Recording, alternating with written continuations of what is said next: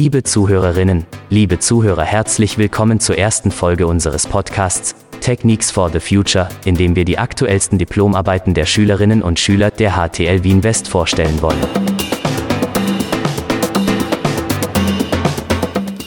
Hallo, mein Name ist Martin Gruber und unsere heutigen Gäste sind Tobias Kirnberger von der 5B Hitten. Hallo. Und Alexandro Gergel von der 5er Hitten. Hallo. Ähm, der Titel eurer Diplomarbeit lautet Hector, der KI-gestützte Schulassistent. Könnt ihr mal kurz erklären, worum es dabei geht? Ähm, ja, also ähm, Hector, der KI-gestützte Schulassistent, heißt eigentlich, äh, dass wir eine äh, Progressive Web App, also eine Webseite, die man sich auch runterladen kann, programmieren, äh, die einen Kamerazugriff hat und damit die Tafel aufnimmt, um automatisch eine Mitschrift von einer Stunde zu generieren. Und dann kann man diese auch organisieren. Und der Name Hector ist einfach nur eine Art Personifikation, um sich das für Schüler besser vorstellen zu können. Mhm. Wie seid ihr denn auf dieses Thema gekommen? Ähm, wir hatten, wir hatten mal in der dritten, glaube ich, war das. Das war vor zwei Jahren, ja. Ja, vor zwei Jahren. Da hatten wir auch so ein ähnliches Projekt. Mhm. Und wir, wir haben das nie wirklich richtig hinbekommen und wir dachten uns, dass das doch eine Herausforderung wäre, mit einer KI das zu machen. Ja, voll. Das war halt damals noch ein bisschen außerhalb von unserem von. Fähigkeitsbereich. Es war grundsätzlich eine Idee, ich glaube, die hatte ich irgendwann mal vor Jahren schon. Das war das das was ist, was ich eigentlich gern immer gehabt hätte in der Schule und es nie gab. Also habe ich mir gedacht, wir könnten das programmieren und dann haben wir eine rudimentäre Demo einmal gemacht. Äh, die hat halt in einem Abstand von, einem fixen Abstand, äh, Fotos gemacht von der Tafel und das dann auf einer Zeitachse dargestellt. Und jetzt dachten wir uns, als Diplomarbeit könnten wir das Ganze ausbauen und tatsächlich mit einer KI machen, dass das Ganze auch gescheit ausgeschnitten und dargestellt werden kann. Mhm. Also wo wollt ihr diese KI einsetzen bei euch? Welche Aufgaben soll die übernehmen in dem Projekt? Also unser Hauptziel ist es auf jeden Fall, dass es mal die Tafel und eine Person erkennt. Und sobald die Person aus dem Bild rausgeht, soll die Tafel aufgenommen werden und ähm, im besten Fall auch zugeschnitten. Ja, ich meine, das ist. Das ist so, glaube ich, das ist eigentlich Ziel. Und als Nebenziel, ja. aber was wahrscheinlich eher unwahrscheinlich ist, ist eine ICR zu machen. Ähm, das ist eine Intelligent äh, Content. Uh, ja, auf jeden Fall, das Character ist Schrift, Recognition. Ca ja. Character genau. Recognition, mhm. exactly. Und aber dadurch, dass Schrift so so verschieden ist, es ist, braucht man ein immens großes Dataset. Was es nicht gibt, weil es also für Tafeln zumindest nicht gibt. Es gibt es halt für normale Schriften, aber es ist halt wieder schwierig, das Ganze, glaube ich, auf die Tafel dann. Auch die, die, die Recognition-Raten sind ernüchternd klein in auch wirklich, was Google macht an ICR und ich glaube, für uns wird das doch den Rahmen sprengen. Zumindest für die Diplomarbeit, vielleicht genau. später irgendwann mal. Mhm. Ähm, da ist gleich mal die Frage, wir sind ja eine technische Schule, wie oft im Unterricht wird denn eigentlich die normale Kreidetafel überhaupt noch verwendet? Ähm, bei uns eigentlich halt in manchen von den ganz normalen AHS-Fächern, die wir haben, wie zum Beispiel Deutsch und Mathematik und Englisch. Aber grundsätzlich ist es nicht spezifisch für unsere Schule gemacht, sondern als Produkt für alle Schüler Österreichs und eigentlich der Welt nur, haben wir es jetzt eher nur auf Deutsch programmiert, also für Deutschland und Österreich, dass man es dann frei auch verwenden kann. Mhm.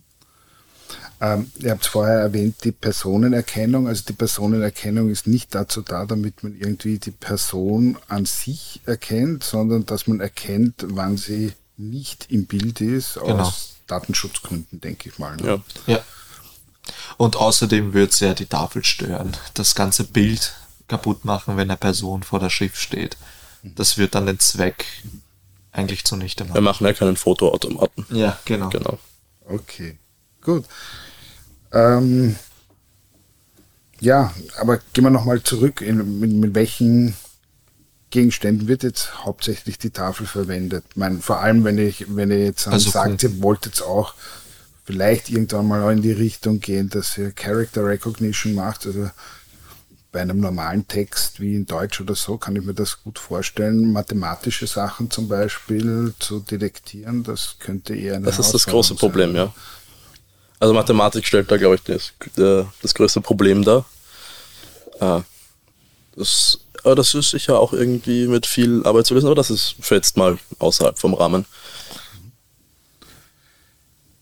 Ganz allgemein, wer ist jetzt die Zielgruppe für eure Diplomarbeit? Ähm, Schüler vor allem von Unterstufe bis zur Matura. Also von der ersten Unterstufe bis zur Matura. Eigentlich durchwegs das ganze. Ja, für Volksschüler ist wahrscheinlich, ist das, weil die Es ist lernen ja noch schreiben ja. zum Teil und dann ist das Handschriftliche wahrscheinlich noch besser. Aber vor allem später auch als, auch für generell, nicht nur für Schüler, sondern auch für Schulen, als einfachere Digitalisierungslösung, als eine komplett digitale Tafel zu kaufen, die zum Teil auch nicht so gut funktionieren, aus meiner Erfahrung jetzt zumindest. Welche Erfahrungen hast du da? Äh, wir hatten eine in meiner alten Schule und die haben wir, glaube ich, wir haben, sie in den vier Jahren, die ich dort war, glaube ich, dreimal verwendet. Äh, und da hat sie meistens eigentlich gar nicht funktioniert. Okay, also Es gibt sicher auch wahrscheinlich bessere, aber meine Erfahrung war damit, dass die Dinger meistens teuer und sind und nicht gut funktionieren. Und deswegen ist das wahrscheinlich, also versuchen wir eine Digitalisierungslösung zu finden, die sowohl billiger als auch besser ist. wie wollt ihr sicherstellen, dass euer Projekt dann auch nach eurer Diplomarbeit sozusagen weitergeführt wird? Äh, meine, für euch ist ja dann mit der Diplomarbeit das irgendwie abgeschlossen hier. Wollt ihr das weiter betreuen? Wollt ihr das weitermachen? Oder wollt ihr das vielleicht als Open Source oder so zur Verfügung stellen, damit es weiter? Ja, grundsätzlich, also wir wollten eigentlich schon den Code auch Open Source zur Verfügung stellen. Und das ist eigentlich, finde ich, glaube ich, für uns beide eine Idee, die uns sehr gefällt, dass das Ganze öffentlich auch zugänglich ist und bleibt, weil wir arbeiten ja auch mit Open Source Programmen und Software dafür. Äh, aber wir treiben das vielleicht, wenn wir mh, die Lust dazu haben, wenn wir sehen, das hat Potenzial und sie könnte sich daraus was entwickeln, werden wir das wahrscheinlich auch dann weiter betreiben danach noch. Gut. Ein Kernbereich ist ja jetzt eure KI, die ihr da verwenden wollt. Da habt ihr euch wahrscheinlich schon äh, ein bisschen umgeschaut, was es da so gibt. Ähm, könnt ihr mal dazu ein bisschen was sagen, was euch da vorschwebt? Habt ihr da irgendwelche Tools ähm, euch schon angeschaut? Gibt es da irgendwas Vorgefertigtes, das man einsetzen kann? Also was Vorgefertigtes gibt es tatsächlich nicht. Man muss das Dataset selber machen und man hat die Hilfestellungen von TensorFlow äh, für die Ob Object Recognition, aber da, da bekommt man auch nicht wirklich ein vorgefertigtes Modell, sondern nur eine Unterstützung zur Trainierung von Object Recognition. Vielleicht ganz kurz für unsere Zuhörerinnen und Zuhörer, was ist TensorFlow?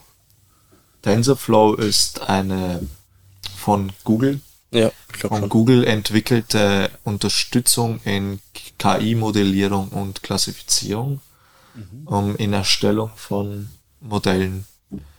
Äh, basieren, meine KI gibt es ja unterschiedliche Es, äh, Herangehensweisen, Ja. aber ich glaube, TensorFlow ist primär neuronale Netze. Ne? Genau. Ja. primär neuronal.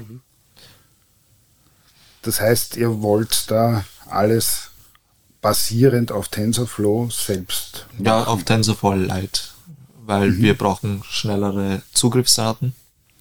Und normales TensorFlow hat halt eine Sekunde und es gibt dann bei TF Lite Modelle mit ähm, 26 Millisekunden. Die sind zwar nicht so genau, ich glaube, die haben 26% äh, äh, Recognition, also äh, Weißt du, was da der Unterschied ist? von TensorFlow Lite und es ja. ist ein kleineres Paket und Tensor kann ein bisschen weniger. Genaue Unterschiede kenne ich nicht in der Funktionalität. Aber ich weiß, dass die TFT Lite Version, also TensorFlow Lite, auf Raspberries läuft und auf, auf, auf Geräten mit kleinerer Bauer.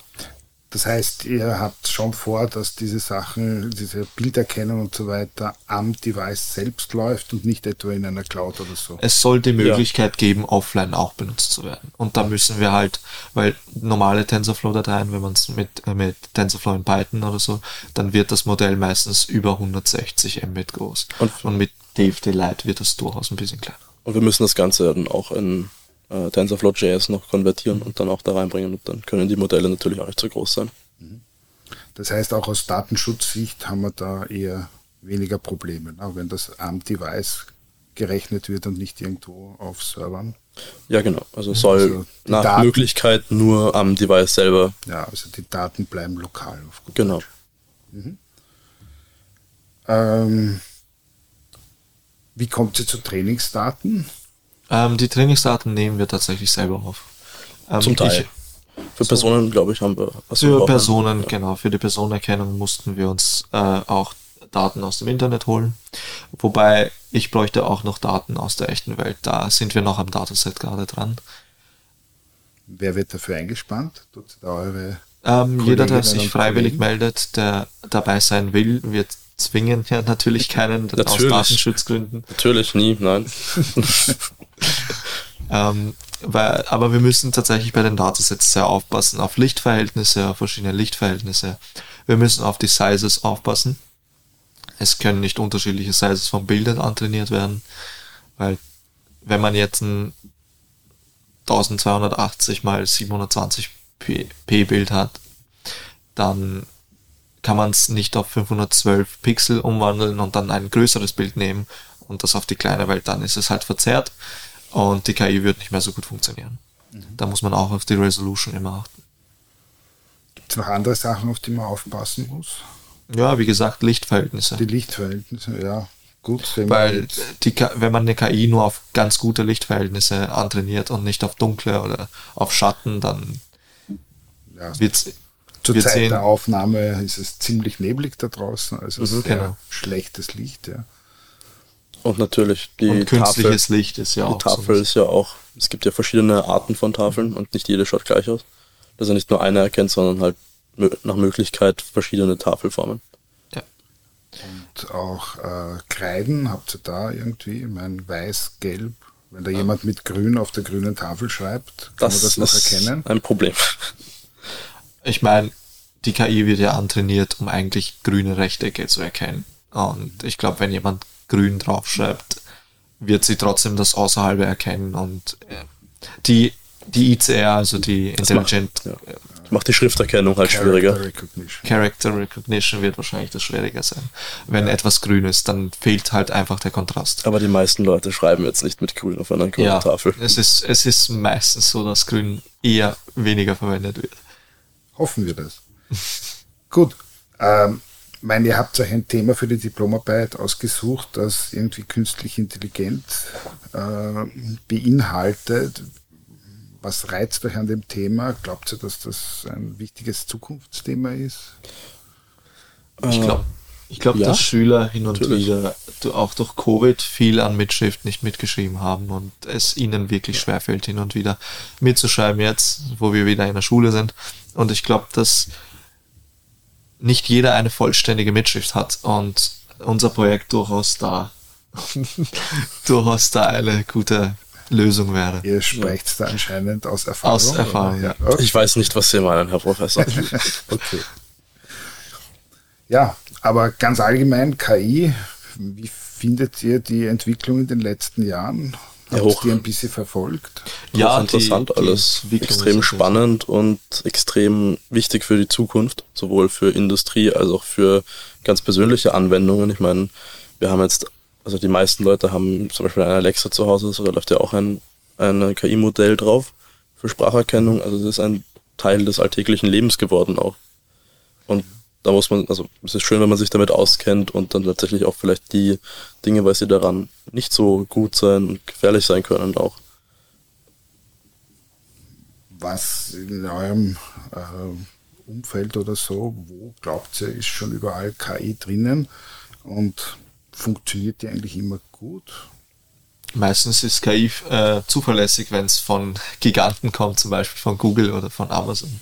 dann, sind funktioniert das durchaus gut, sehr aber die haben auch sehr viele Ressourcen. Ja. Ähm, ich meine, Alexa ist eine KI im Backend und Google äh, wollte ihre Sprach, Sprachübersetzung, glaube ich, auf KI umstellen. Auf jeden Ja. Fall Deep, Deep, Ja. deeplearning.com ist eine Übersetzungsseite, die eine KI als Backend Und benutzt. die funktioniert ganz gut Die eigentlich. funktioniert super. Da kann man auch formell oder Glossar und das Ganze umstellen, je nachdem, wie man es wie man's übersetzen will. Entweder auf Jugendslang oder auf formell. Das ist, das funktioniert wirklich gut. Ist das Viel besser ein als der Google-Übersetzer. Google? Ähm, weiß ich gar Ich nicht. glaube glaub nicht, nein. Weil auch Alexa ist ja nicht von Google. Alexa ist von. Ja, Amazon. stimmt. Alexa ist von Amazon. Ja.